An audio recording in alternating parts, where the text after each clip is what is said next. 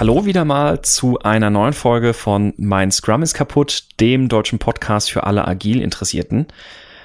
Ja, und ich bin jetzt seit ein paar Folgen endlich auch mal wieder mit am Mikrofon. Ich bin der Sebastian und auf der anderen Seite sitzt etwas angeschlagen der äh, Dominik, hallo, zurück aus der kreativen Pause.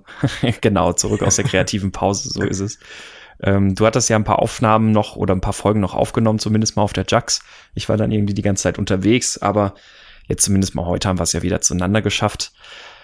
Ja, und wir wollen über Dinge sprechen. Eig eigentlich passt das ganz gut, ne? So Ziel von wegen ein, eine, eine Folge pro Woche haben wir nicht mehr ganz erreicht, weil es gab gewisse Hindernisse.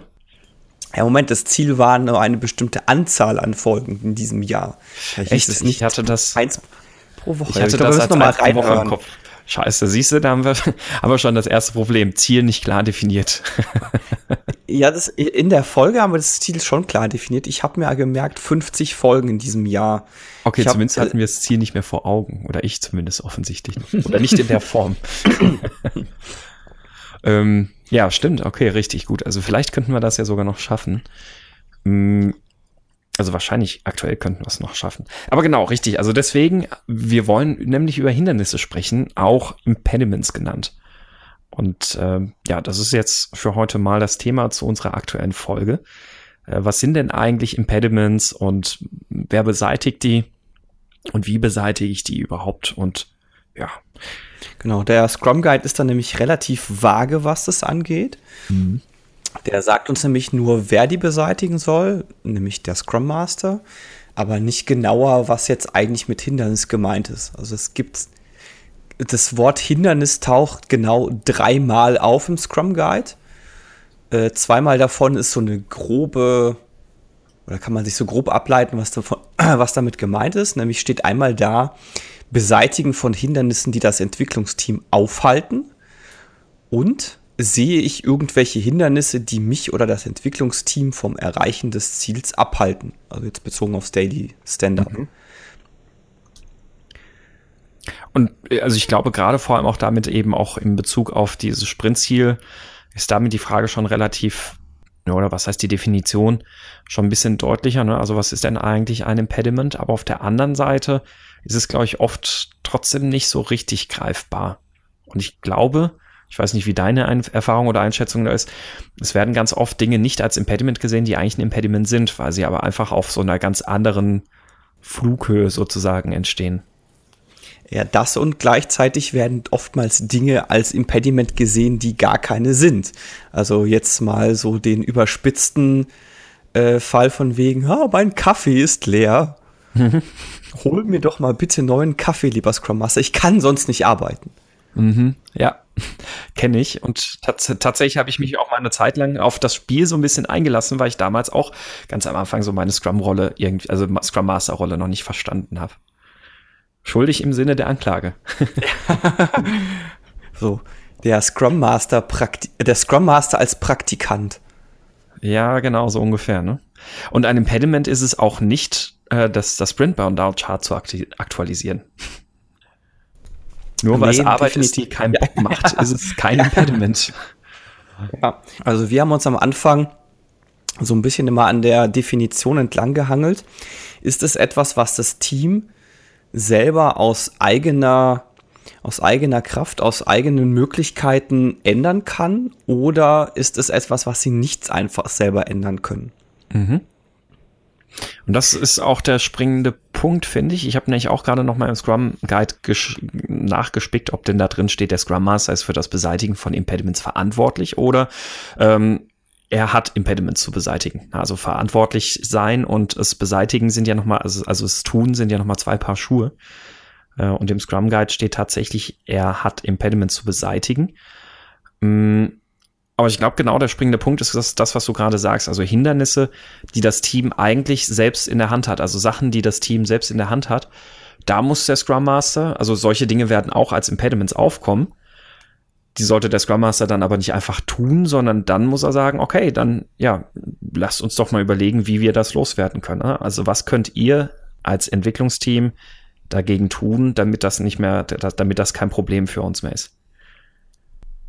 Und Ja, wobei da äh, im Scrum Guide steht ja so schön, dass es der Dienst des Scrum Masters am Team ist, äh, mhm. das Beseitigen von Hindernissen. Da sollte man dann vielleicht auch gleich noch darüber reden, ist, ist der Scrum Master derjenige, der die Hindernisse tatsächlich auch beseitigt. Mhm. Ja, und das ist nämlich genau diese Unterscheidung, die ich damit nämlich auch treffen würde. Also es ähm, Dinge, Dinge, die der Scrum Master, okay, gut, ja, wobei auch auf, auf einem anderen Maßstab vielleicht nicht unbedingt. Also wir, wir, wir können ja mal einsteigen. Also überlegen wir uns mal ganz konkret, was sind denn so Impediments, die dann aufkommen. Also ein, eins haben wir ja schon mal ausgeschlossen, eben Sachen, die, die keinen Bock machen oder wo, wo hey, hey, ich möchte gerne einen Kaffee oder ich brauche einen Kaffee, ich kann so nicht arbeiten. Das sind keine Hindernisse. Da sind wir uns schon mal einig. Ähm, was, was wären dann so die nächsten Sachen, die es, die es geben kann? Ähm, überlegen wir uns mal ähm, das Bildsystem, das vom Entwicklungsteam nicht gepflegt wird, sondern es ist ein Bildsystem, das gemeinsam genutzt wird innerhalb der Organisation, äh, ist ständig down und ja, die Builds laufen aktuell nicht. Würde ich jetzt als Impediment sehen, würde mhm. ich aber im Zweifelsfall auch als Impediment sehen, wenn das äh, Team das Bildsystem selber in der Hand hat, ihnen aber die Kompetenzen fehlen, das vernünftig äh, zu pflegen und sie vielleicht auch gar nicht wissen, wen sie in der Firma fragen können. Mhm, richtig. So, und das ist, ich, also, wenn, wenn ich gerade so drüber nachdenke, habe ich, glaube ich, ein ganz gutes Beispiel gewählt, weil was würde denn jetzt passieren? Also, was würde der Scrum Master machen? Der würde ja jetzt nicht losrennen und sagen, gib mir Zugang zu dem Bildsystem, ich repariere das Bildsystem. Genau, ich mache jetzt erstmal drei Tage Schulung und dann repariere ich euch das Bildsystem. Genau. Unwahrscheinlich. ne? Und auch vielleicht ein bisschen unpassend. Ja. Ja, passend dazu, ähm, oder was heißt passend dazu? Generell äh, defekte oder nicht funktionierende Hardware. Mhm. Ist jetzt so, dass natürlich könnte der Entwickler prinzipiell auch selber zur IT gehen oder wo auch immer hingehen. Gleichzeitig kann ich es aber als Scrum Master auch abnehmen, damit derjenige, dessen Hardware gerade kaputt ist, im Pairing mit jemand anderem weiterarbeiten kann.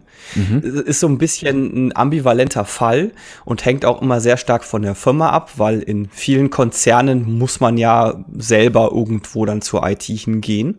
Mhm. Ich hatte selber tatsächlich aber auch schon den Fall, dass es darum ging, dass ein MacBook kaputt war und man dafür extra in den Apple Store fahren musste. Und da habe ich gesagt, hier, setz dich doch einfach bei dem anderen Tier mit an den Bildschirm ran. Ich fahre da eben hin und tausche das Gerät um. Mhm. Ja, weil so ja, die Zeit auf jeden Fall sinnvoller genutzt werden kann zur, zur Erreichung des Sprintziels. Ne? Ja, genau, da muss dann, äh, da muss dann der Entwickler sich nicht irgendwie sinnlos, also dann halt in den Apple Store fahren, dann da warten, bis er dran ist, es umtauschen, warten, bis sie sich das angeschaut haben, bla bla bla. Das war für mich tatsächlich so ein also es war für mich auf jeden Fall ein Impediment an der Stelle. Auch ja. wenn es etwas ist, was das Team hätte selber lösen können. Deswegen mhm. ist diese Definition zwar ein guter Orientierungspunkt, aber nicht vollständig. Mhm. Richtig, ja. Ähm, wenn ich jetzt auch noch mal so in, an das Ding zurückdenke, jetzt hier mit dem Deployment-System, also Bildsystem ist irgendwie im Eimer. Ähm, ja, was würde der Scrum Master da konkret machen? Also an, an erster Stelle würde er natürlich auch erstmal gucken, ja, wer ist denn da jetzt unser Ansprechpartner? Also an wen müssen wir uns da wenden? Aber er würde ja jetzt wahrscheinlich nicht dorthin gehen und mit dem alle Details drüber sprechen, warum vielleicht ja auch nur dieser eine Bild von diesem einen Team halt da nicht funktioniert. Das heißt, unter Umständen ist es ja tatsächlich notwendig, dass für die Beseitigung des Hindernisses eigentlich wirklich jemand aus dem Team daran mitarbeitet. Aber zumindest mal muss der Scrum Master so weit den Weg ebnen, dass dass bis dahin alles aus dem Weg geräumt ist und die Leute zusammenkommen. Ne? Also jemand, der, der das Bildsystem verwaltet und jemand aus dem Entwicklungsteam und dass die da zusammen das Ding ans, ins Rollen bringen können. Ja, das Bildsystem ist insofern schwierig, weil ich hatte diesen Fall nämlich tatsächlich mal, Aha. Äh, dass genau dieses eine Bildsystem gab, wo alles drauf lief und was halt hoffnungslos überfordert war. Und das ist im Zweifelsfall ein Impediment, das jetzt nicht von heute auf morgen gelöst ist. Mhm also es gibt halt mehrere Lösungsmöglichkeiten. Klar, es kann einfach sein, dass irgendwo einfach nur eine Abhängigkeit fehlt, die äh, wo der äh, Bildtool-Verwalter, Bildsystemverwalter nicht in die Pushen kommt, die Abhängigkeit zu installieren. Wäre denkbar. Oder das System ist hoffnungslos überlastet, wo man dann vielleicht überlegen sollte, ob nicht jedes äh, Team sein eigenes Bildsystem bekommt, was aber dann natürlich länger dauert Oder es könnte halt äh, noch wesentlich andere Fälle geben, ja, weshalb es halt gerade nicht geht. Mhm. Sei es irgendwie Netzwerkprobleme oder Netzwerk überlastet oder was weiß ich was. Also da, da ist halt relativ vielfältig. Ähm, von daher ist, kann die Lösung halt sein, dass man sagt, okay, hier, äh, ich stelle den Kontakt dazu her oder ich versuche mal rauszufinden, wer ist überhaupt dafür verantwortlich. Mhm. Oder es kann halt auch sein, dass ich sage, gut, ähm, das Problem ist hier, dieses Bildsystem ist überlastet und ich versuche jetzt mal, die Leute, die jetzt für das Bildsystem verantwortlich sind und die die Problematik vielleicht auch selber sehen und die auch in die, zum Beispiel dahin gehen wollen, dass jedes Team sein eigenes Bildsystem bekommt. Ich versuche die jetzt mal zu unterstützen, dass die schneller an diesen Punkt kommen. Mhm. Richtig, ja. Also das wäre jetzt auch nochmal ein etwas, also der, der zweite Fall wäre jetzt ein etwas anderes Beispiel gewesen als das, was ich jetzt gerade auch im, so vor Augen hatte. Ähm, die zweite Situation, die, die du jetzt geschildert hast, die kenne ich auch. Ähm, und äh, genau, aber ich meinte jetzt eher halt tatsächlich so, ah, da ist irgendwas kaputt und aus irgendeinem Grund, der, der jetzt fürs Team ohne weiteres nicht ersichtlich ist, es liegt nicht rein am Code, baut es halt gerade nicht. Genau, und da könnte es halt sein, dass ich als, ähm, dass ich als Scrum Master weiß, okay, oder dass auch das Team weiß, hey, wir könnten Hilfe von dem und dem gebrauchen. Der ist aber in einem anderen Team mit drin und da kann ich als Scrum Master zu dem jeweiligen Product Owner hingehen und sagen, hey, wir bräuchten deine Person A mal für einen halben Tag, weil unser Bildsystem oder weil unser Bild nicht funktioniert, können wir den für einen halben Tag haben. Mhm. Richtig, ja. Jetzt war gerade meine Katze hier, die mir auf den Schoß gesprungen ist. Ähm, so, ähm, ja, genau. So, was, was haben wir dann noch so für Arten von Impediments? Ne? Also was, was sind noch so, so Themen, die die so als Impediments aufkommen, die vielleicht irgendwie nicht immer ganz so eindeutig sind, also wo es vielleicht auch ein bisschen schwieriger ist. Ich weiß nicht so aus deiner Erfahrung, was sind denn, was sind denn, oder mal anders gefragt, was sind denn so die größten, langwierigsten und schwierigsten Impediments gewesen, mit denen du zu kämpfen hattest? Äh, ein Team, das zu groß ist und ein Team, das zwei Product Owner hat, die sich untereinander nicht einig sind. Ah, die zwei Product Owner wieder. Was ja jetzt letztendlich beide Impediments haben das, äh, das gleiche Team betroffen, aber das waren Sachen, die hast du, die hat man halt leider nicht mal so mir nichts, dir nichts umgesetzt. Also das war mhm. dann schon so ein halbes Jahr Impediment. Okay. Deswegen bin ich auch ein bisschen äh, zwiegespalten, was diese Anforderung angeht. Jedes Impediment soll innerhalb von 24 Stunden gelöst sein, weil ich der ja, Meinung bin, das geht das einfach. Ja, ich, ich glaube, das ist nicht mehr Usus, aber das war vor paar Jahren, war das so gängige Praxis zu sagen, jedes Impediment hat in 24 Stunden beseitigt zu sein. Halte ich aber für Quatsch. Ja, ja, definitiv. Also es ist, äh, ich meine, das passt halt für, für diese, diese einfachen Impediments, die halt auch irgendwie im Team halt dann, dann ohne weiteres zu lösen sind. Ähm, aber alle Impediments, die, die nicht mehr im Team zu lösen sind, wo ja dann wirklich nur noch der Scrum Master nach außen wirken kann und wo es ja dann auch deutlich komplizierter wird, die kriegt man da ja dann nicht gelöst. Richtig. Also klar, natürlich jetzt für die, für die offensichtlichen Impediments, die auch oft erstmal bei so einer Scrum-Einführung und sowas dann auftreten, kann man das wahrscheinlich ein Stück weit anwenden, aber ja auch nicht automatisch. Also ja, über was für Dinge sprechen wir da? Ähm, wir haben gerade noch keine Räumlichkeit, in der wir uns so unserem Daily Scrum zusammen tun können. Oder wir haben hier noch kein Setup, wo wir Pair-Programming machen können. Also solche Sachen, die kann man natürlich relativ schnell und relativ einfach lösen meistens. Ja, schwierig, weil wir zumindest, äh, also zumindest hatte ich schon mal ähnliche Fälle. Also tatsächlich dieses, okay, ähm, dort wo wir, dort wo unser Abort ist und wo wir Daily machen, ist es eigentlich zu laut. Mhm. Dann hast du aber womöglich, wie, möchtest du gar kein, ähm, Fleck, gar kein tragbares Board haben, weil dir das zu wenig Platz bietet. Mhm. Und du willst das Board aber auch nicht in einen anderen Raum verbannen, damit das Board dann ständig irgendwo, keine Ahnung, am anderen Ende vom Flur steht. Ist vielleicht auch mhm, doof. Richtig. Also es ist manchmal gar nicht so trivial. Wir hatten bei mhm. uns auch mal so den Fall, dass wir äh, so ein bisschen das Gefühl hatten, dass der Product Owner näher am Team sein könnte, als er es ist. Und wir hatten dann die, die Überlegung, dass der, sich der Product Owner mit in den Raum reinsetzt wo der von sich selber auch gesagt hat, prinzipiell gerne, aber ich telefoniere so viel, das wird euch ständig stören. Und dann haben wir einfach eine Tür zwischen sein und unser, also wir haben ihn dann neben uns gesetzt und den, und dann noch eine Tür zwischen den zwei Räumen einbauen lassen. Das muss man aber halt machen können. Also es ging ja an der Stelle auch nur deswegen, weil wir so ein flexibles Wandsystem hatten. Mhm. Ja. Ja, gut, schön, schönes Beispiel auf jeden Fall.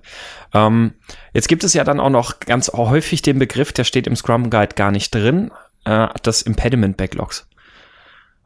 Da, da würden mir jetzt zwei Sachen dazu in den Sinn kommen. Erstmal, also wie verwalte ich tatsächlich Impediments und zweitens, wie mache ich sie denn transparent? Also ich glaube, in den meisten Fällen wird ja so ein Impediment Backlog auch als Methode genutzt oder als Tool genutzt, um erstmal transparent zu machen, welche Probleme haben wir und ähm, das, das eben auch ja sichtbar zu machen für andere, welche Probleme gibt es, woran wird gearbeitet. Ähm, hast du ein Impediment Backlog schon mal wirklich als Backlog Backlog gesehen? Also in, in dem Sinne, dass man dann wirklich da drin Dinge geplant hat? Äh, ja, äh, also so ein Impediment Backlog funktioniert für mich zwar prinzipiell eher wie ein wie ein Sprint Backlog, also jetzt mhm. weniger wie ein Product Backlog. Und ich habe tatsächlich schon ähm, so ein, zwei Ansätze probiert, wie ich das ähm, wie ich die Impediments bearbeiten und das Ganze verwalten kann. Tatsächlich. Mhm. Okay, und zwar? Und zwar, es gibt da so eine Methode, die nennt sich Proper und Proper steht für Problem Options Experiment Review. Das heißt, du unterteilt, also du, du machst hier quasi vier Spalten. Du machst in der ersten Spalte steht das Problem, also dein, dein Hindernis in dem Fall. In der zweiten Spalte stehen die Optionen, die du siehst, um dieses Hindernis zu beseitigen da versuchst du dir mindestens drei Optionen aufzuschreiben. Also jetzt angenommen, Bildsystem ist kaputt.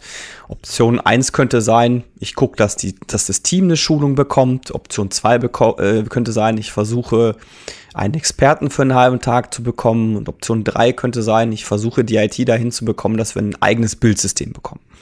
So, mhm. sowas zum Beispiel. Das heißt also gewisse Lösungsideen zu dem jeweiligen Problem. Genau, du generierst Lösungsideen nach Möglichkeit mindestens drei also quasi ein äh, umgedrehtes Work-in-Progress-Limit, wenn man so möchte.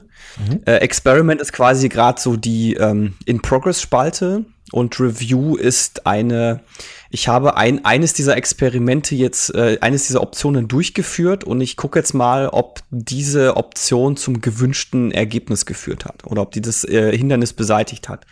Wenn nicht, schaue, versuche ich mir eine neue Option zu überlegen, dass ich wieder mindestens drei habe und pick mir die nächste Option vor.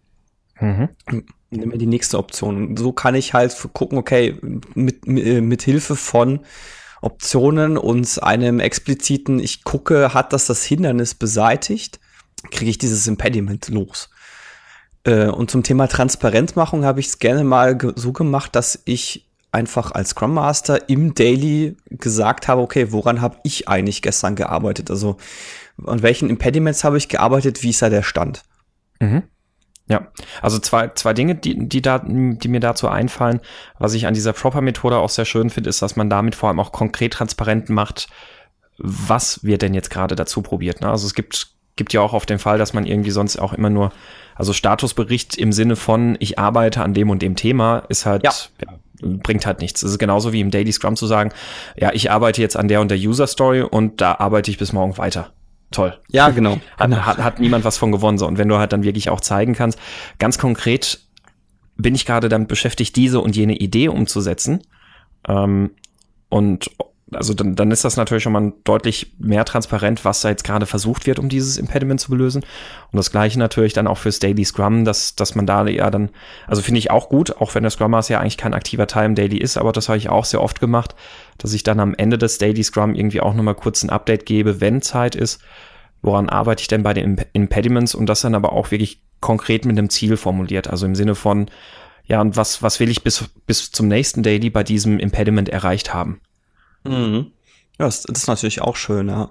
Und was ich mir mal versucht habe als, ähm, oder was ich mal versucht habe auch mitzutracken, ist einfach die Lead-Time von den Impediments, um einfach für mich selber ja, zu sehen, okay, mhm. wie lange brauche ich tatsächlich, um die zu beseitigen und um selber auch zu wissen, okay, ey, das kann ich vielleicht sogar noch irgendwie beschleunigen. Also ich vielleicht, ich möchte die Lead-Time noch runterkriegen. Kriege ich das dann hin? Mhm. Stimmt, das habe ich sogar auch mal vor, vor einigen Jahren auch mal in einem Team gemacht, dass ich tatsächlich auch die Lead-Time für Impediments mitgemessen hatte. Richtig, ja. Also gut, gute Idee auf jeden Fall. Also es zeigt auch vor allem dann immer, wie groß sind denn so die Hindernisse, mit denen wir gerade arbeiten. Und tatsächlich verschiebt sich das ja meistens mit der Zeit so ein bisschen. Weil äh, so zumindest meiner Erfahrung nach mit steigender Seniorität des Teams ja dann auch oder du sagst ja auch gerne so die, wie, wie erwachsen das Team ist, also der Reifegrad des Teams. Ähm, je weiter so ein Team kommt, desto mehr sind Impediments ja eher welche auf einem sehr großen Maßstab. Weil es ja ab einem gewissen Punkt sind die meisten Impediments, die es früher gab, sind inzwischen Dinge, die in der Selbstorganisation des Teams einfach so gelöst werden. Ja. Ähm, und dann kommen natürlich immer so, immer mehr solche dicken Brocken, die dann außerhalb liegen, die dann halt nicht mehr ganz so einfach zu beseitigen sind. So von wegen, ja, wir möchten eigentlich gerne Continuous Delivery machen, aber der Konzern, die Konzernrichtlinien Richtlinien verbieten es uns. Ja, weil man so ein schönes Diagramm hat wie bei der BBC. genau, richtig, ja.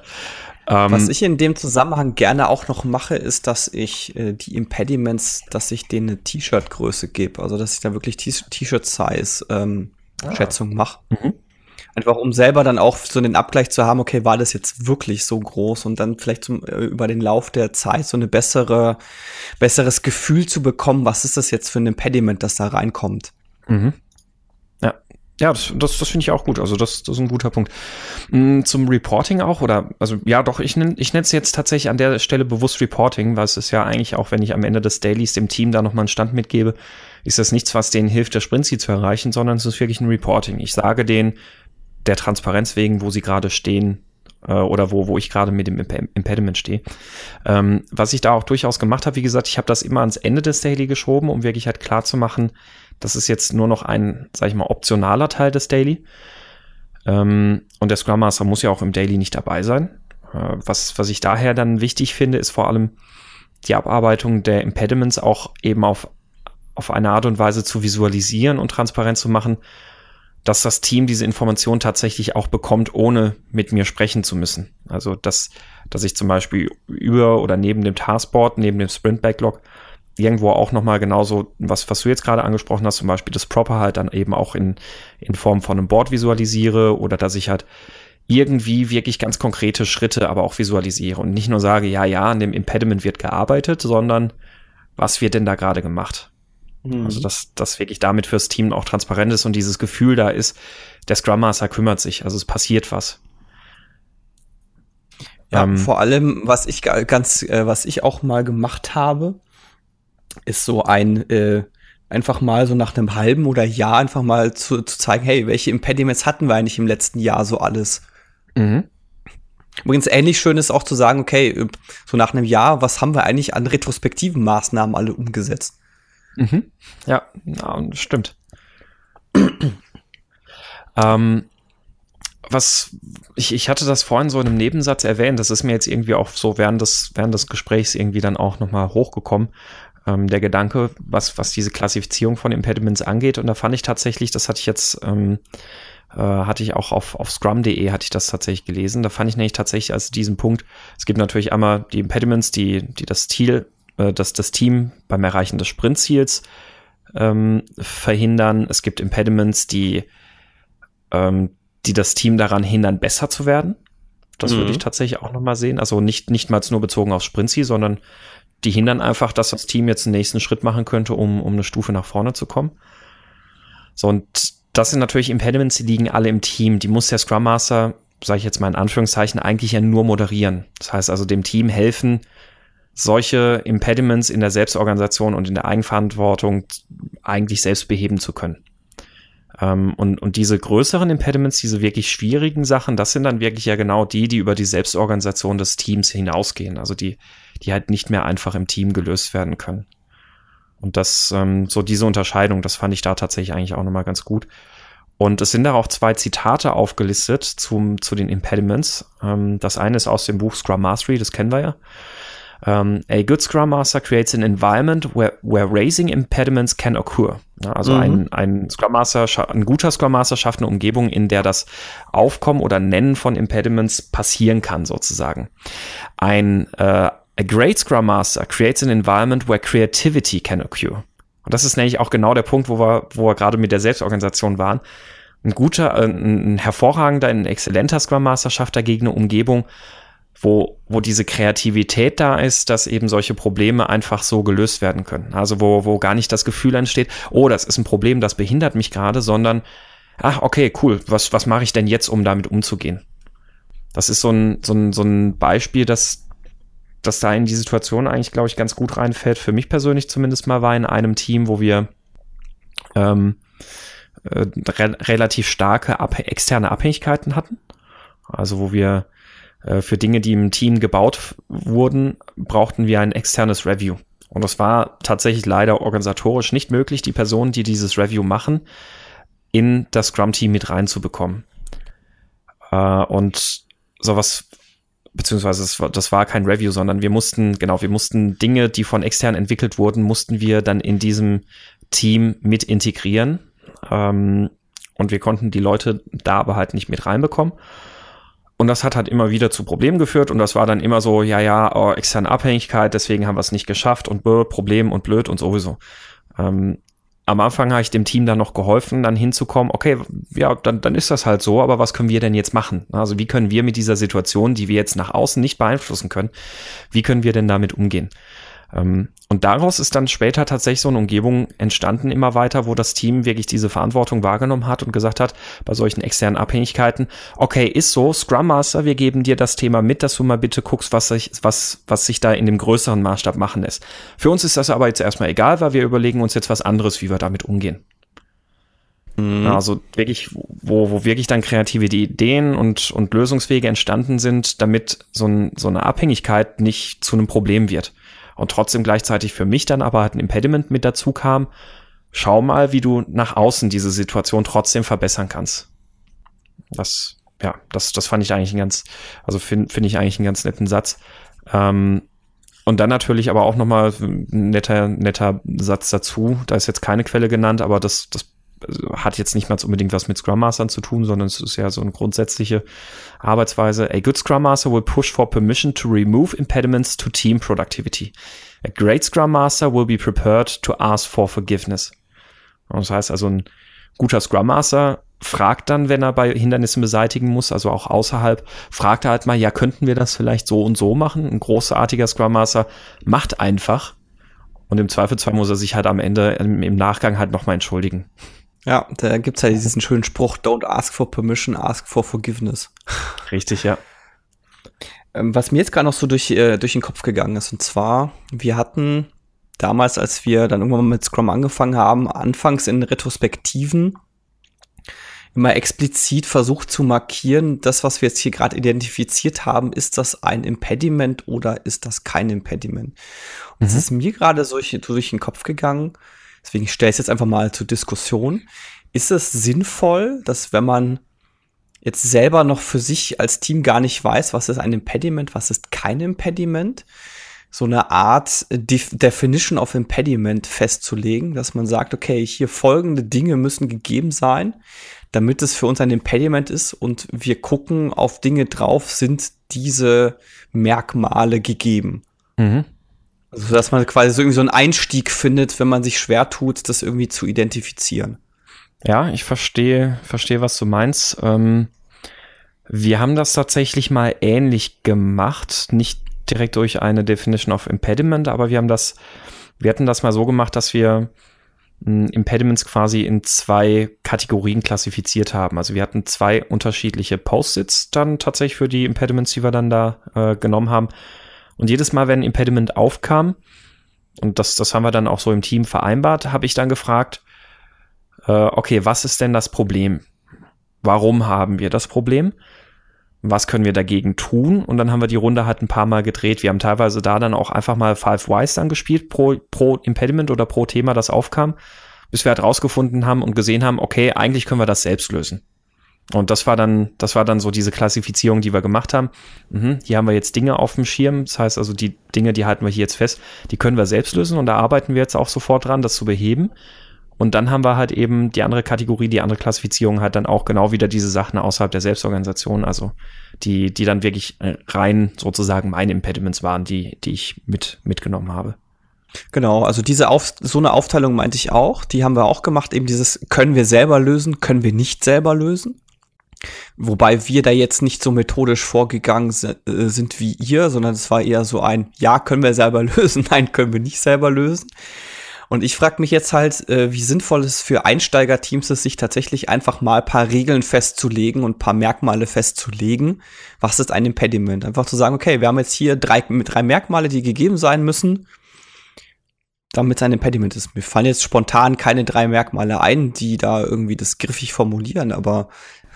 Also ich glaube, das ist auch ein bisschen das Problem. Also die Idee im Ansatz finde ich gut. Ich glaube, die Schwierigkeit ist gerade eben ja vor allem für unerfahrene Teams, ähm, also für, für, für Teams, die noch keine Erfahrung haben, ist das Thema ja komplett gar nicht greifbar. Ähm, und ich kann mir vorstellen, dass es denen noch schwerer fällt, überhaupt auf diese drei oder überhaupt auf eine gewisse, gewisse Summe an Kriterien oder eine Zahl an Kriterien zu kommen.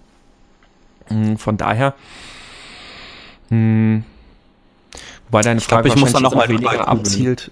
Ja, ich auch. Also ich, ich überlege gerade, also das würde wahrscheinlich weniger auf Sachen abzielen, wenn das Team schon weiß, aha, das ist ein Impediment und wie klassifizieren wir das jetzt, also extern, intern, ähm, sondern ja, ich, ich verstehe, was, was du meinst. Ich glaube, das Problem ist ja auch oft, dass Impediments gar nicht gesehen werden. Ne? Also ähm, ein schönes Beispiel ist sowas wie im Sommer, es ist heiß im Büro, es gibt keine Klimaanlage, die Konzentration leidet, aber niemand empfindet das jetzt wirklich als ein Impediment, weil ist ja Umgebung, ist so gegeben. Ne? Wir arbeiten nun mal hier. Kennst du wahrscheinlich auch so eine Situation, Situation ne? Sehr gut sogar. ähm, bei uns hat es sogar mal dazu geführt, dass wir irgendwie eine sehr seltsame, ähm, sehr seltsame ähm, Produktionsreihe von Laptops hatten, die sich dann runtergetaktet und nicht mehr hochgetaktet haben. Und zwar irgendwie mm, auf toll. 300 Megahertz. Und da gab es einen Sommer lang mehrere Tage, wo ich einfach das Laptop zugeklappt und nach Hause gegangen bin, und ich konnte halt nicht arbeiten. Ja also mit 300 Megahertz, wenn nicht mal Musik äh, unterbrechungsfrei abgespielt wird, da bräuchte, also ja, gab es da nichts mehr zu tun. Aber ja, ja ich kenne das Problem. Also gerade so mit der Hitze ist halt auch, weil es da, da gibt's Arbeits, ähm, hier von der ähm, von den Arbeitsgesetzen her gibt's halt leider auch keine eindeutige Regelung, die halt besagt, ähm, so das und das muss gegeben sein. So dieses so typische, richtig eindeutig zumindest, ja, ja. ja. Es gibt, so, gibt so ein paar Rahmenbedingungen und sowas, ne? aber es hat kein, wenn das, dann das. Ja, genau. Ja. Kein, die Temperatur also, muss unter x Grad Celsius sein, was weiß ich was. Ja, also ich glaube, dass das Hauptproblem eigentlich, worauf jetzt auch so ein bisschen deine, deine Methode mit den drei Kriterien abzielte, ist, glaube ich, tatsächlich eben dieses, dass ganz viele Teams, die gerade erst anfangen, die gerade ihre ersten Erfahrungen in Scrum und in agiler Arbeit sammeln, sich einfach gar nicht bewusst sind, dass sie Impediments haben. Und das, das sind halt genau diese Dinge, also solche Dinge, die man einfach als gegeben wahrnimmt, wo man einfach sagt, ja, ist ja so. Also vielleicht nicht mal als bewusst es sagt, sondern die man einfach deswegen auch gar nicht weiter, gar nicht weiter vor Augen hat. Und was kann man da jetzt machen, um solche Dinge transparent zu machen? Hm. Vielleicht wäre das ja für den Anfang so ein gutes Merkmal, äh, Gedankengang, das ist ja so. Oder das ist mhm. halt so. Ja, nur der findet ja meistens nicht explizit statt. Ne? Also der findet meistens nicht explizit statt, sondern solche Dinge, über die denkt man nicht weiter nach, weil, ja, also die, die werden halt vom Gehirn direkt einfach so zur Seite geschoben. Ja, genau. Die Frage ist, wenn du dir das explizit aufschreibst, dieses Merkmal, ist ja, ist halt so. Also es gibt ja diesen, diesen Effekt angenommen, angenommen, du kaufst dir ein neues Auto. Und dann fällt dir auf einmal auf, wie viele Leute dieses Auto fahren. Und du fragst dich, sag mal, haben die sich das jetzt alle auch neu gekauft? Mhm. Und äh, ich könnte mir vorstellen, dass wenn du dir sowas explizit aufschreibst, dass dann ein ähnlicher Fall eintritt. Mhm, richtig, ja. Naja, wäre das vielleicht sogar, sogar gar nicht mal so unwertvoll, sich zumindest sowas aufzuschreiben. Ja. Aber müsste man mal ausprobieren. Ja, also wenn, wenn, wenn man die Dinge denn wahrnimmt. Das, genau. Wenn man sie denn wahrnimmt. Und das, das ist ja, die Wahrnehmung ist ja dann eben oft durch das getrübt, was man schon gewohnt ist. Das ist richtig. Ja. Ähm, und ich, ich wüsste jetzt auch gerade ad hoc gar nicht so richtig, was man da als, als Tipp mitgeben kann, um diese Wahrnehmung zu schärfen. Denn äh, Wahrnehmung schärfen, also macht, also nehmt, nehmt solche Dinge bewusster wahr, ist genauso wie zu sagen, ja, mach halt keinen Fehler mehr. Ja, genau. Ist, äh, ja. Ne? Ähm, tja, was kann man, was kann man da als Tipp mitgeben, um, um solche Dinge bewusster wahrzunehmen, die, die man bisher halt im Unternehmen einfach so als, ja, die, die waren halt immer so und die nimmt man deswegen gar nicht mehr wahr. Ah. Vielleicht wäre ein guter Ansatz zu sagen, weil im, im Normalfall tauchen solche Dinge, die einen ständig behindern, die man aber als, das war halt immer schon so und das können wir nicht ändern, die tauchen in der Regel in irgendeiner Form in einer Retrospektive auf. Meistens sogar als expliziter Punkt. Das ist interessant, weil ich habe genau die gegenteilige Erfahrung gemacht. Also solche Dinge sind bei, bei uns irgendwie nie in Retrospektiven oder in Teams, wo ich war, meistens nie aufgekommen, weil sie halt, wie, wie gesagt, die wurden halt von niemandem mehr wahrgenommen. Vielleicht wäre es dann äh, sinnvoll, eine Retrospektive genau auf dieses Ziel gemünzt durchzuführen. So ein, okay, ja. ähm, was gibt es an äußeren Einflüssen, die wir, die wir, die, die, die wir nicht beeinflussen können, aber die uns behindern? Mhm. Das könnte man eine Retrospektive schon darauf gemünzt äh, aufbauen. Also müsste man halt schon entsprechend als Scrum Master dann auch gut hinleiten. Ja. Also es könnte vielleicht auch über eine Future Spective ein Stück weit funktionieren. Also wenn ich eine Future Spective mit der Fragestellung mache, äh, der nächste Sprint wird jetzt noch schlechter als der jetzige Sprint. Was ist denn da jetzt noch irgendwie dazugekommen? Das, das hilft ja oftmals, Dinge anzusprechen, die irgendwie jeder schon so ein bisschen im Kopf hat, aber die nie als Problem transparent gemacht werden. Ähm, also Dinge, die bekannt sind, aber irgendwie nie als Problem transparent sind, kommen dadurch mal eher noch auf den Tisch. Ähm, aber ja, es ist richtig. Also ich glaube, am ehesten müsste man, müsste man für sowas wirklich einfach eine Retrospektive machen und das gerne auch mal relativ früh im, im Projekt, wo man anfängt, ähm, um genau über diese Dinge zu sprechen. Und weil, wenn man die nicht einmal angesprochen hat, dann, dann ist tatsächlich die Wahrnehmung gleich eine ganz andere. Also ich merke das zum Beispiel in Scrum-Trainings, die ich mache, auch immer wieder. Hm, wenn man dann so nach dem Training dann so einen Workshop machen, irgendwie so jetzt unser initiales Setup und sowas alles, und bis dahin konnten sich die Leute alle irgendwie noch nicht so richtig vorstellen, was ist denn ein Impediment. Sondern wenn wir dann so einen Workshop machen und jetzt überlegen, so jetzt, wie arbeiten wir denn hier zusammen, wie ist denn dieses Team aufgebaut und welche, ähm, welche Dinge haben wir, da kommen halt immer wieder ganz viele Sachen dann zur Sprache, wo man dann so schon so ein bisschen merkt, ah, das, äh, da, da, da tun die sich gerade schwer vorzustellen, wie sie das bei sich machen. Und dann versuche ich die, also die, diese Punkte dann auch sofort dann explizit zu machen, also dann nochmal zu formulieren und dann zu sagen, aha, seht ihr, ihr habt ein Impediment. Also das, das Ziel ist dann halt auch immer in so einem, in so einem Workshop dann für mich irgendwie, dass dann wirklich auch eine Liste an, an Hindernissen bei rumkommt. Und da wird den Leuten dann plötzlich irgendwie so langsam bewusst, ja, was ist denn alles irgendwie so ein Impediment? Und fangen dann tatsächlich im Laufe so eines Workshops dann von sich aus dann immer schon an zu sagen, ah, Moment mal, dann haben wir aber hier gleich noch das nächste Hindernis. So, dann entsteht halt aus diesem Workshop gleich eine Liste schon für, von Themen für den Scrum Master, mit dem er auch sofort losrennen kann. Ne? Ja, spontane Idee, die mir jetzt gerade kommt, ist, es gibt ja manche Leute, die sowas einsetzen, dass du so eine Art Timeline machst und zwar während des Sprints. Also du hängst einfach so eine, eine Zeitleiste auf, wo du sagst, hier ist Sprintstart, da ist Sprintende. Und ähm, überhalb der Linie ist, ey, ich hatte irgendwie eine positives, irgendwas Positives, unterhalb der Linie ist irgendwas hat mich total mhm. genervt und schreibst halt wirklich mal explizit auf alles auf, was dich genervt hat und mhm. versuchst mhm. dann einfach mal über diese Liste drüber zu gehen und zu sagen, okay, ist das ein Impediment oder hat, hat derjenige da einfach nur schlecht geschlafen? Mhm. Ja. Also das genau, also da habe ich jetzt auch gerade nicht an sowas gedacht. Also wenn man das nicht vor allem auch ein bisschen mehr in Richtung ähm, also eine Möglichkeit schaffen, wo das Team während des Sprints kontinuierlich einfach Dinge hinkleben kann, die sie gerade stören. Und ähm, was, was stört mich, ist halt natürlich nochmal eine andere Fragestellung als, hast du ein Impediment? Weil was stört mich, ist mal schneller formuliert, das ist irgendwie sowas, ah ja, das, oh, es ist schon wieder so heiß hier drin, zack, Zettel schreiben. Ja, und dann kommt, glaube ich, eher noch ein Impediment hoch und dann wird den Leuten auch eher bewusst, aha, seht ihr, das ist ein Impediment. Ja, im, im Zweifelsfall, ähm, erfahrungsgemäß tun sich ja, tun sich manche Leute zu Anfang schwer, ähm, sowas öffentlich zu machen. Kann es vielleicht hilfreich sein, wenn man irgendeine Möglichkeit schafft, sowas anonym abzugeben. Also mhm. das Retrospective Mailbox. Ja, oder ich, ich habe jetzt eher so an so eine Rage-Mailbox gedacht oder sowas. Ähm, ja. Vielleicht Mailbox ist jetzt vielleicht auch nicht das Beste, ja, weil man dann an der E-Mail-Adresse erkennt, nee, nee, nee, nee. Hat, Mailbox, Mailbox meine ich im Sinne Briefkasten, also nicht, nicht elektronische, nicht E-Mail, Postfach, sondern Mailbox. Also wirklich einfach ein Kasten, wo die Leute dann ihre Zettel reinwerfen können. Ja, hat auch wieder das Problem, dass du äh, im Zweifelsfall anhand der äh, Handschrift es nachvollziehen kannst. Also ich würde da tatsächlich einfach sowas, keine Ahnung, sowas wie Paste-Bin nur für, nur für Rage-Mode, ja. Also du hast einfach, keine Ahnung, du hast nur, du hast nur ein Textfeld und du kannst da mal kurz reinschreiben, was regt mich gerade auf, schickst es ab und es ist, äh, man kann da nicht mehr nachvollziehen, wer hat das geschrieben. Moment mal, jetzt mal Hand aufs Herz. Hattest du jemals in der Retrospektive die Situation, wo es ausgereicht hat, dass durch die Handschrift nicht mehr ausreichende Anonymität gegeben war? Also ich verstehe deinen Einwand, aber ich halte den jetzt gerade tatsächlich ein bisschen für überzogen, muss ich gestehen. Das, jein, das hängt von den Personen ab. Also es gibt Personen, die sich wahnsinnig schwer damit tun, Dinge öffentlich zu machen, weil sie es auch, keine Ahnung, sie, sie waren es halt 30 Jahre anders nicht gewohnt und die trauen dem Ganzen erstmal nicht mehr. Das heißt, die trauen auch dem Scrum Master im Zweifelsfall an der Stelle erstmal nicht. Das und ist den, richtig, ja. Genau, und denen will ich halt eine Möglichkeit geben, das anonym und nicht nachvollziehbar zu machen, also nicht, auch nicht über die Handschrift.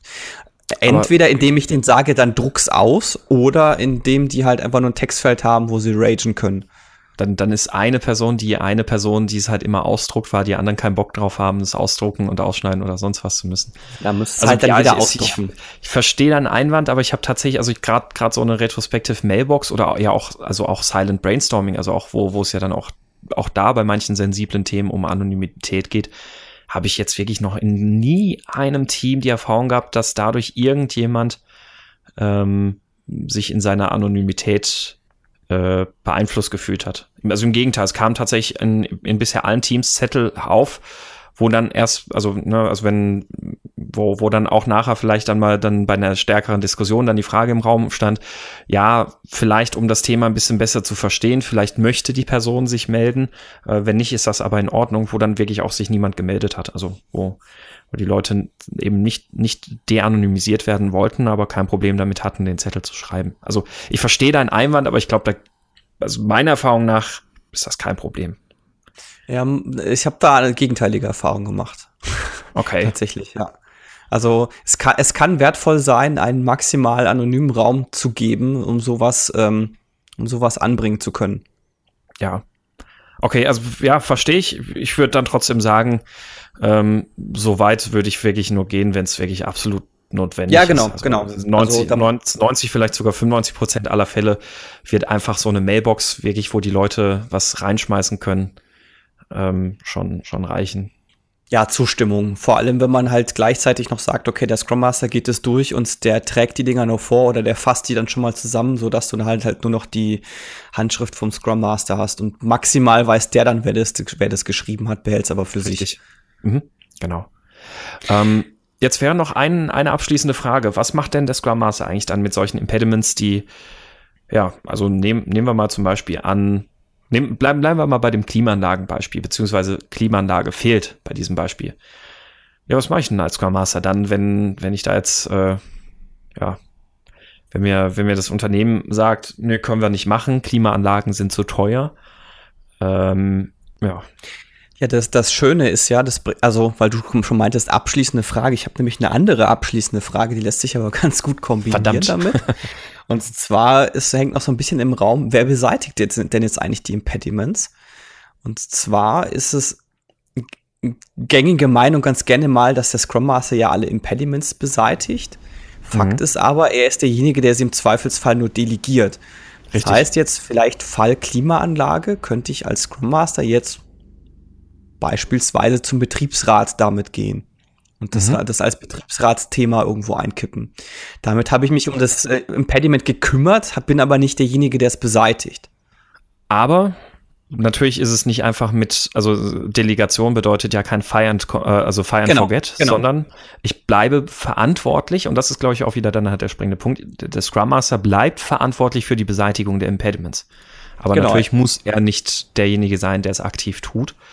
Ähm, genau, also ähm, ja, d'accord. Ähm, ich, ich, ich, also genau, ich, also da sind wir uns schon mal einig. Ne? Also der Scrum Master trägt die Verantwortung, dass sie beseitigt werden, kann aber natürlich auch durch Delegation passieren. Ähm, so, und was passiert denn jetzt, wenn, ähm, ja, wenn, wenn es tatsächlich im Unternehmen wird gesagt, nö, geht nicht, können wir nicht machen. Ähm, so, Scrum Master steht da, kann das Impediment nicht beseitigen. Tja, doof, ne? Mhm. Die Frage ist ja dann nämlich immer, wie weit geht man natürlich als Scrum Master, ne? Also, ja. ich würde ja. mal sagen, als Scrum Master sollte man so weit gehen wie möglich. Ja, ma max ähm, maximal, eskal also maximal eskalieren wie, wie möglich, ja. Richtig, genau. Und irgendwann gibt es aber natürlich dann einen Punkt, wo dann irgendwann mal Schicht ist. Also nehmen wir jetzt wirklich mal an, der Scrum Master hat wirklich irgendwie alle Instanzen durchgespielt, alle haben ihm gesagt, nee, wir können jetzt nicht Klimaanlagen kaufen für die zwei Tage im Jahr. Ähm, und dann, dann hat er vielleicht irgendwie noch ein paar Ventilator Ventilatoren, die er irgendwie aufgetrieben kriegt. Ähm, aber das eigentliche Impediment bleibt am Ende dann immer noch stehen. Tja, was macht man dann? Ist doof, ne? Ja, ist doof. Ne? Also, äh, kann, also jetzt nach Proper gesehen würde ich halt gucken, okay, welche, also halt weitere Optionen eruieren, also bis, bis mir halt nichts mehr einfällt. Also mhm. glaube durchaus, dass es im Hindernisse gibt, die man nicht beseitigen kann. Mhm. Ich glaube aber auch gleichzeitig, dass oftmals zu früh aufgehört wird, zu versuchen, das zu beseitigen und man einfach ähm, bin ich ganz nicht bei dir, versucht, ja. nicht versucht, weitere Optionen auszuloten. Jetzt sowas wie, es ist zu heiß. Könnte ich jetzt im Zweifelsfall auch einfach äh, mal versuchen, okay, wie sieht's denn aus mit Homeoffice? Homeoffice? Können wir einfach sagen, wenn wir wissen, es wird heute über über 32 Grad warm, dann ist es nämlich in der, äh, im Büro unerträglich. Können wir dann irgendwie so einen Deal aushandeln, dass die Leute dann von zu Hause aus arbeiten können? Mhm. Beispielsweise. würde mich jetzt wundern bei einer Firma, die kein Geld für die Klimaanlage oder selbst nur eine tragbare ausgeben möchte. Aber genau, es ist, bin, bin ich ganz bei dir. Ich glaube, ähm, also es ist mir jetzt gerade so eingefallen, als wir jetzt drüber gesprochen haben. Ich glaube, was eine ganz wichtige Sache ist, dass dann, wenn man als Scrum Master das Gefühl hat, mir fällt jetzt nichts mehr ein, was man machen kann, dass man dann noch mal eine Runde mit dem Team dreht und sagt, was gibt es noch für Ideen? Was können wir da zusammen noch machen? Was fällt euch noch ein? Also dann auch eben für dieses Proper dann noch mal Ideen brainstorm und wenn da wirklich auch vom Team nachher nichts mehr bei rumkommt, dass man dann sagt, okay, wir, wir sind uns einig, wir haben jetzt dafür leider keine Lösung. Wir werden das aber vielleicht noch mal in einem halben Jahr oder sowas, nehmen wir das Thema noch mal hoch oder vielleicht in einem Monat oder sowas, also vielleicht nicht zu weit in der Zukunft, aber dass wirklich dann mindestens mal wirklich ein, ein gemeinsames Verständnis da ist, weil wenn der Scrum Master dann einfach sagt, nee, krieg ich nicht beseitigt und im Team wird dann vielleicht nur so implizit irgendwie genickt, kann das ganz schnell das Vertrauen zwischen Scrum Master und Team in die Beseitigung von Hindernissen äh, beeinträchtigen.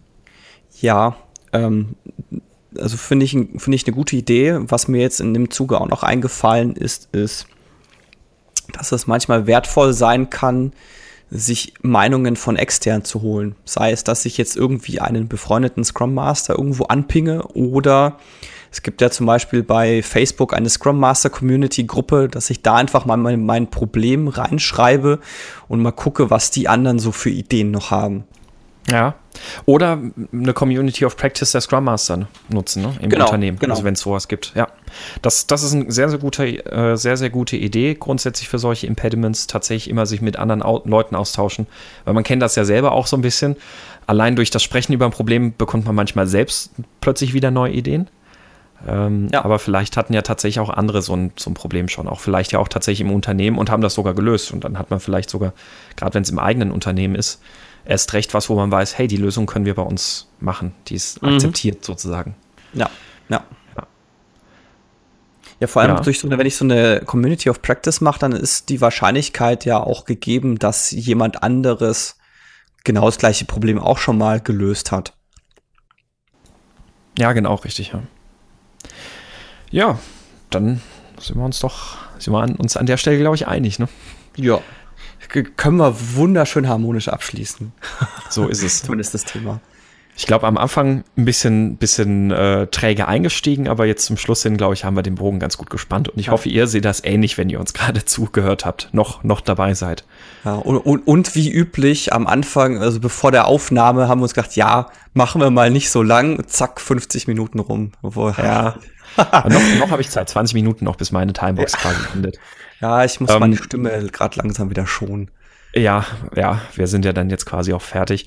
Ja, dann hätten wir abschließend noch die Picks der Woche und ich würde den Ball einfach mal an dich rüberspielen. Hast du denn einen, äh, hast du einen Pick für uns? Ja, ich habe einen Artikel von T3N, der ist jetzt schon einen Monat alt. Und zwar geht es ums Leistungsschutzrecht und äh, der macht so ein bisschen mal eine ähm, Bestandsaufnahme, Leistungsschutzrecht, was hat es überhaupt an Einnahmen gebracht, was hat es an Kosten, äh, Kosten generiert. Spoiler, die Einnahmen sind bei 715.000 oder so und die Ausgaben bei 7,6 Millionen Euro. Der schlüsselt so ein bisschen auf, wo kommt es überhaupt her und wie sinnvoll ist das Ganze und könnte es überhaupt noch zu einem Erfolgsmodell führen. Schön. mein Pick der Woche. Alles klar. Und mein Pick der Woche ist tatsächlich eine, ähm, ja, ganz bewusst keine Empfehlung, weil ich selber nicht weiß, ob es was taugt. Mir ist das nur letzt über die, ähm, ja, irgendwie über, äh, ja, äh, wie soll man sagen, irgendwie über, über den Screen gehuscht und ich fand das mal interessant, als könnte man sich mal angucken. Aber ich, wie gesagt, ich habe es noch nicht selbst angeschaut und kann deswegen noch keine Empfehlung geben. Äh, und zwar ist das favro.com. Keine Ahnung, ob man das so ausspricht. favro.com. Ähm, das ist ein Planungs- und Zusammenarbeitswerkzeug. Also so ein bisschen ist es irgendwie vielleicht auch wie Trello. Mm, aber ich bin darauf, darauf gestoßen, weil es auch so ein bisschen verspricht, ein sehr simples und übersichtliches Backlog-Tool unter anderem auch zu sein oder sich dafür verwenden lassen zu können. Das heißt also gerade für Teams, die vielleicht nicht in, in Jira ohnehin schon arbeiten, äh, könnte das interessant sein, um ja einfach einfach ein bisschen ein Backlog auch durchaus hierarchisch in dem Sinne zu gliedern, dass man es wirklich auch vielleicht die diese unterschiedliche Granularitäten ein bisschen visualisieren kann und sowas. Also könnt ihr mal anschauen. Ähm, es, es gibt, es, es ist wohl kostenpflichtig, aber man kann wohl so eine Demo buchen. Und wie gesagt, es ist keine Empfehlung, weil ich selbst nicht weiß, ob es überhaupt irgendwas getaugt. Ich bin nur drauf gestoßen und ich fand es ganz interessant, mal einen Blick wert. Ähm, und deswegen einfach mal das mein Pick der Woche. Übrigens, wo ich gerade von äh, Jira gesprochen habe, ich habe übrigens endlich mal erfahren, ähm, woher denn, ähm, ja, also wo, woher, also anders, also wie, wie es denn richtig ausgesprochen wird, Jira oder Jira. Und äh, das habe ich erfahren vom, ähm, ganz kurzen Moment, jetzt muss ich nochmal nach dem Namen wieder spicken. Ich bin ja immer so schlecht in Namen, tut mir leid. Ähm, erfahren habe ich das von Martin Burger auf, auf dem Scrum Day. Und Dominik, was meinst du? Ist es Jira oder Jira? Ja. Dein, wo, wo, worauf, worauf setzt du deine Wette? Also ich finde Jira klingt, äh, klingt angenehmer, deswegen bin ich jetzt einfach mal für Jira. Ha, super, dann hast du auch, hast du auch gewonnen. Ähm, du kennst noch Bugzilla, oder? Ich kenne noch Bugzilla, ja. Genau, richtig. Und äh, weil man damals von, von Atlassian, weil man Bugzilla was entgegensetzen wollte, äh, Godzilla sozusagen, den richtigen Godzilla, nicht nur so ein Bugzilla, sondern so einen richtigen Godzilla. Ähm, Go Godzilla heißt im Japanischen Gojira.